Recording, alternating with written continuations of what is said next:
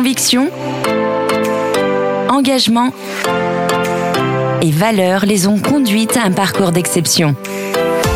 Chaque semaine, découvrez deux femmes mises en lumière par le fil rouge du Midi Libre. Elles se livrent à Perla Danan au micro de Radio Aviva. Bonjour à toutes et à tous. Aujourd'hui, les femmes du fil rouge euh, vivent aux portes des Cévennes. On a bien dit, elles m'ont bien dit en antenne de ne pas dire dans les Cévennes, donc je m'exécute.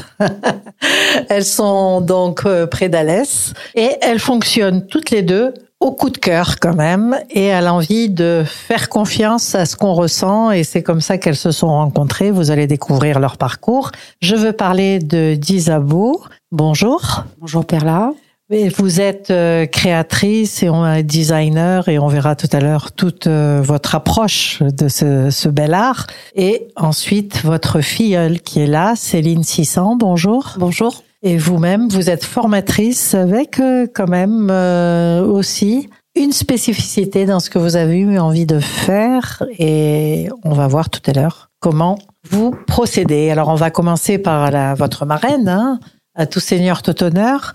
Alors, euh, c'est un nom de scène, d'artiste. Oui, c'est un nom artistique, oui. C'est un nom d'artiste qui n'est pas, on sait pas, euh, ça n'est pas un diminutif, ça n'est pas. Donc vous, quel type, quel est votre art d'abord?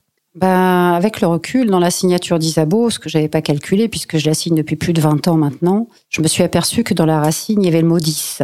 Et en fait, je suis dans la, je suis multi 10 donc je, je pourrais dire qu'aujourd'hui, mon travail artistique euh, est assez différent. Avec cette approche de dyslexie, euh, etc., éventuellement différent, un regard nouveau.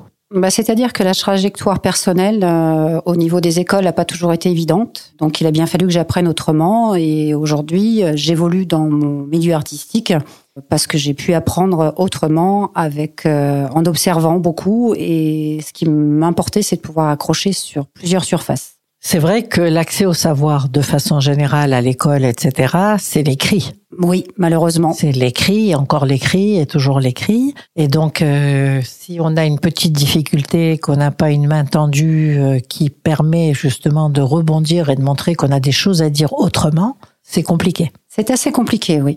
Alors, euh, bon, visiblement, hein, vous êtes très apaisé. On voit bien que, voilà, vous avez rétabli la situation. Euh, avec, euh, vous travaillez sur quel type de matériaux, par exemple?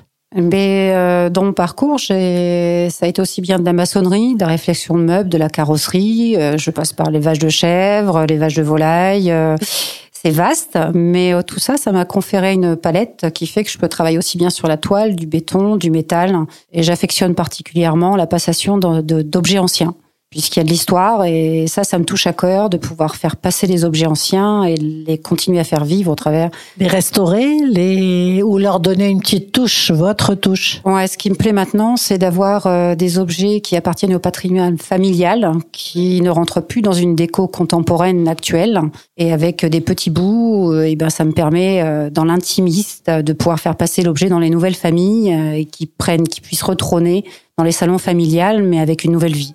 Magnifique, vous allez faire un tour chez moi. Alors, on va découvrir euh, votre euh, un peu le cursus de votre filleule, Céline 600. Euh, vous êtes formatrice et surtout co-gérante au CFA d'Alès. Oui, alors donc qui s'appelle CHR donc Non, pas du tout. Pas du tout. Qui s'appelle Serve Wine. Donc serve pour service et wine pour le vin. Très bien. Donc c'est un CFA qui forme des sommeliers? Exactement. lourde charge. Alors, euh, lourde charge, on est deux euh, pour, euh, pour ce challenge. Et donc, nous formons des, des sommeliers, mais surtout des commerciaux et des, des vendeurs de vin. L'idée, c'est, c'est vraiment former des personnes pour valoriser le terroir et le, surtout le terroir des Cévennes. Donc vous arrivez aux portes du des Cévennes et vous vous dites moi j'ai quelque chose à faire pour faire connaître ce terroir, ce qui s'y fait, les talents qui y sont. Exactement. Donc incroyable. un rôle de passeur. Un rôle de passeur et c'est des vignerons, c'est des brasseurs, c'est des, des agriculteurs de thé euh, à Saint-Ambrois notamment. Euh, voilà. Alors, il y a beaucoup de vignerons et de, de, de brasseurs et de alors culture du thé. J'avoue que j'ignorais. Euh, Oui, oui, tout à fait. Bah, déjà, il y a l'IGP Cévennes, qui Ouais. est euh, une appellation euh, géographique voilà. qu'on a protégé Tout à fait. Oui. avec des vignerons indépendants. On a également une multitude de, de microbrasseries Oui. et également, oui, bah, David Mack qui, est, qui cultive le thé blanc à Saint-Ambrois. Magnifique. Donc, euh, sur euh, ce CFA, euh, combien vous avez de, de personnes formées en moyenne? Donc on est sur euh, 12 élèves. Ce sont des petites euh, sessions. Oui. C'est euh, une volonté de notre part parce que, Ben, il y a l'apprentissage euh, concret, je pense. hein. Il faut tester. alors oui, c'est ça. Donc euh, déjà, c'est euh, c'est un programme qui est très lourd et, euh, et on, on, on, on fait un petit peu du, du sur-mesure et on s'adapte à chaque apprenant. Et euh, c'est pour ça que je me suis retrouvée chez Disabo. Euh, sa dyslexie euh, me parle beaucoup puisque puisqu'on on, on- au CFA en fait on fait vraiment attention à ce genre de choses et on adapte nos supports et, et notre manière de, de travailler. Et Si vous avez un élève qui a une difficulté avec l'écrit, vous adaptez la formation et les, et les, les supports de formation tout à fait. pour qu'ils se sentent à l'aise. Exactement. C'est pour ça que c'est pour ça qu'on on, on a des petites euh, sessions. Donc c'est 12 élèves et euh, voilà cette année on est à 11 donc euh, nous sommes ravis parce que c'est notre deuxième euh, c'est notre deuxième session. Donc, en fait, euh, ils trouvent du travail à la première session, là, je suppose. Vous Mm. avez vos premiers diplômés. Ils ont trouvé des emplois? Alors euh, on a donc l'année dernière c'était notre première session donc on a eu euh, juste deux élèves Oui. et euh, donc deux élèves sur les deux élèves il y a eu 100% de réussite à l'examen. Oui. Une élève qui a prolongé en BP sommellerie, donc encore deux ans, qui a remis le couvert. Et euh, une autre euh, qui est partie en Thaïlande et aujourd'hui qui, qui vit de sa passion du vin. Donc, vous pouvez être heureuse.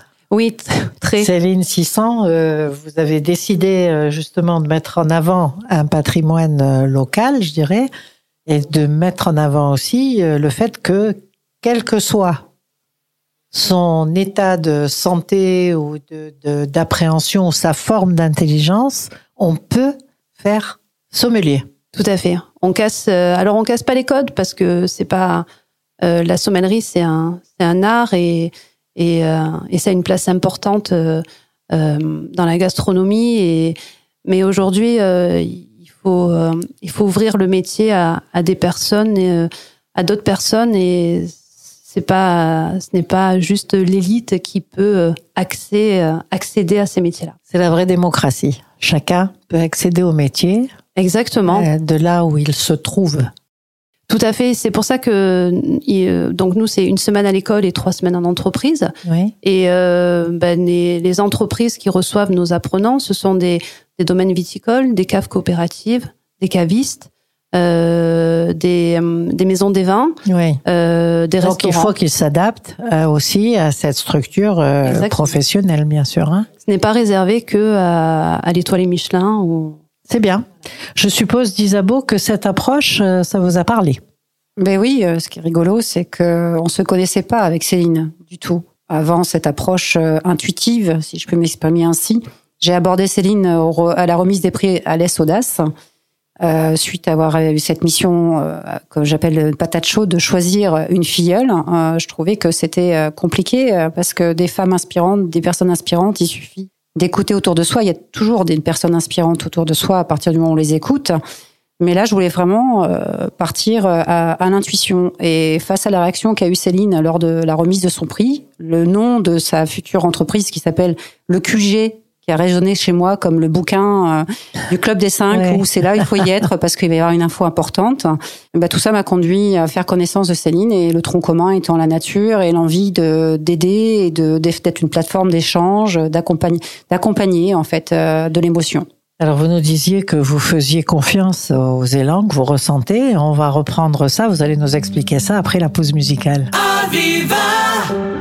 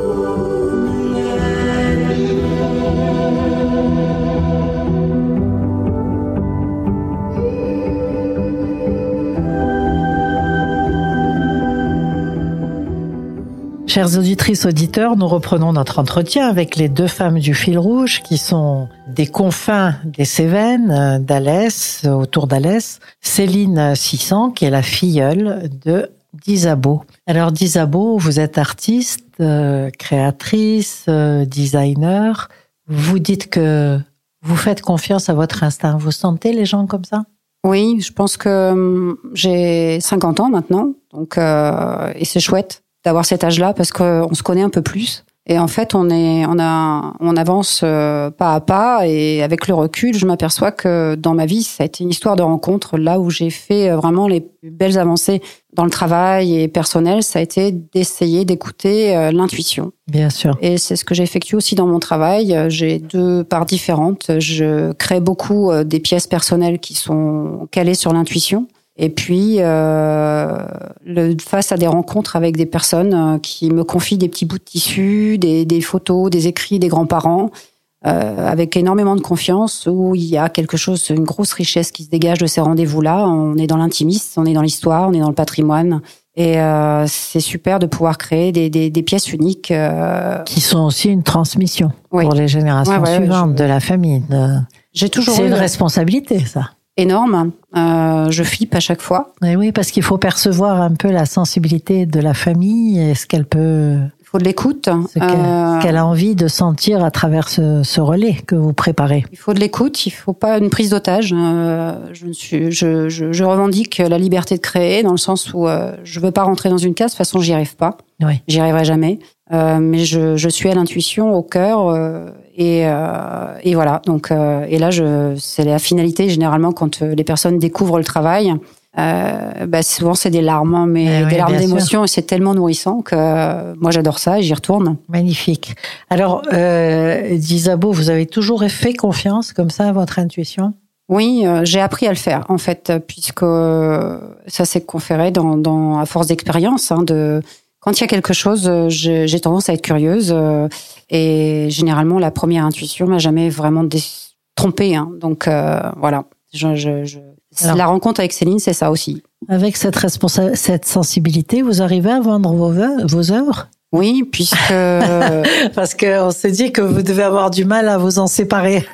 Bah c'est c'est vrai, mais c'est vrai, ce que vous dites totalement vrai. Alors je suis forcée de le reconnaître parce qu'il y a un attachement. Euh, Il y, a, il y a des pièces que j'ai pu créer que au départ je refusais de vendre, qui s'appellent mes secondes peaux. Euh, Aujourd'hui il y a euh, la 5 et la 6 qui sont nées, qui s'appellent Freedom, et j'ai un peu besoin d'elles comme des doudous euh, en visuel permanence puisque elles ont évolué. Hein. Je les ai vendues, euh, les quatre premières sont parties. Et j'ai à nouveau cette naissance de ce couple, puisque aujourd'hui c'est un couple, ce sont des vieux mannequins vintage Oui. euh, où je galope dessus euh, comme des un peu comme des tatouages. Euh, J'y mets des vieilles pièces euh, que j'ai trouvées de portes, des poignées de porte, des choses comme ça. Et j'avoue que j'ai énormément de mal à les laisser partir à chaque fois. Ouais, J'imagine, vous mettez tellement de choses dessus, euh, sa vie avec vous, en fait. Hein, c'est.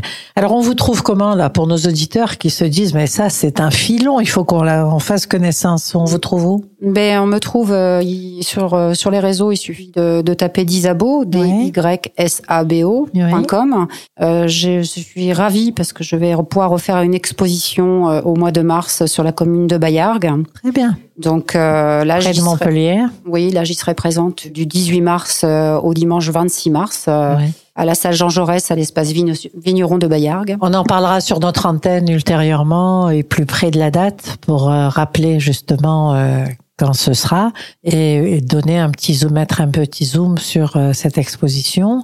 Alors, je voudrais demander à votre filleule, Céline 600, si vous faites vous aussi confiance à votre intuition.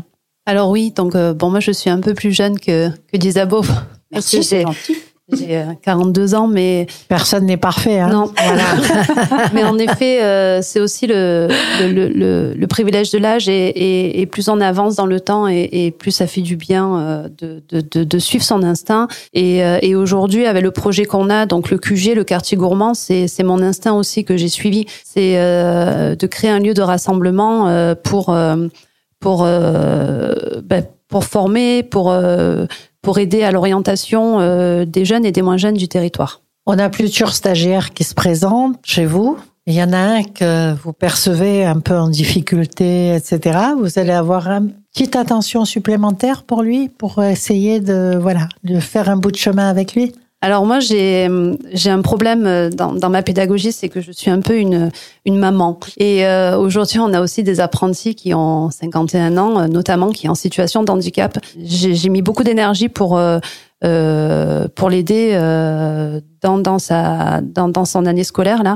Et, et, et on est très très attaché à ce genre de personnes, mais aussi aux autres. Donc euh, Alors on dit toujours que la vie est faite de rencontres et de chances et de gens qui savent euh, et donner des chances à qui ils rencontrent et voir que la personne qui passe devant est une chance parce que quelquefois on ne s'en rend pas compte, on s'en rend compte trop tard. Alors je voudrais vous demander à toutes les deux, ça demande une écoute euh, particulière, ça, comme ça, ouvert à Moi, je pense qu'on qu'on l'a en soi. Isabeau.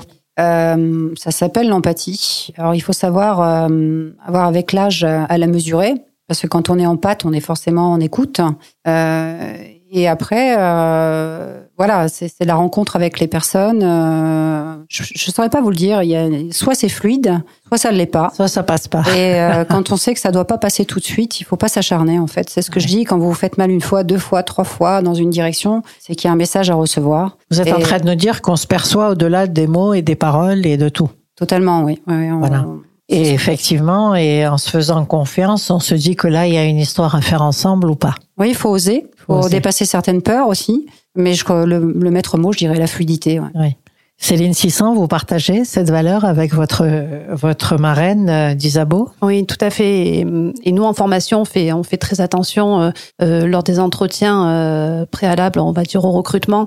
On écoute vraiment le projet euh, de du futur apprenti et euh, on travaille avec lui pour, euh, pour lui trouver un, un maître d'apprentissage adapté à son projet professionnel. Et, euh, et malheureusement, des fois, eh ben, il y a des personnes qui ont envie, mais qui, qui n'y arrivent pas. Et malgré tout, tout, tout- tous les efforts qu'on va mettre en place, euh, ils sont pas encore prêts pour ça. D'accord, c'est pas le moment. Non, C'est pas le moment.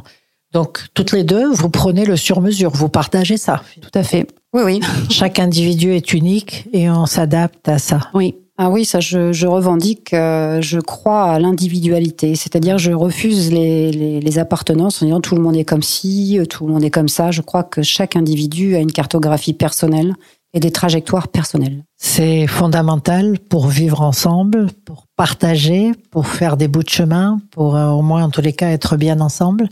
Euh, Céline Euh, bah oui, bien sûr, parce que aujourd'hui, euh, euh, on, on peut pas.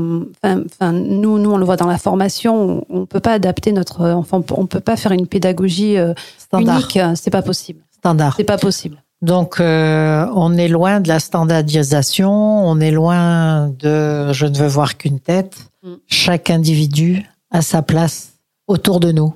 Si vous saviez le nombre de personnes dont le, la couleur bleue, rouge ou jaune diffère selon les cas, selon la façon dont ils la réceptionnent, Oui. selon la façon dont ils l'ont vécu, c'est-à-dire qu'un jaune chez quelqu'un ne sera pas un jaune chez l'autre. Exactement, et chacun voit vos œuvres autrement.